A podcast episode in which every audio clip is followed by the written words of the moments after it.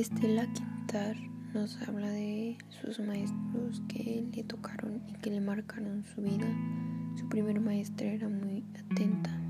Ella se sentía admirada por ella y su segundo maestro era igual con ella porque era inteligente y con todos los maestros que le tocaron ella se sentía admirada y admirada.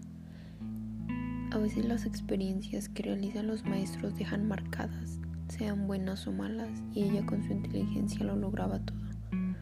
Y eran buenas. A través de eso se valora el ser maestra y tener un pensamiento sin límites para, para lograr nuestras metas. Y asimismo cada uno de nosotros debemos seguir adelante y amar nuestra carrera ya que eso nos marca nuestras vidas y las de los alumnos, siempre siendo de manera positiva.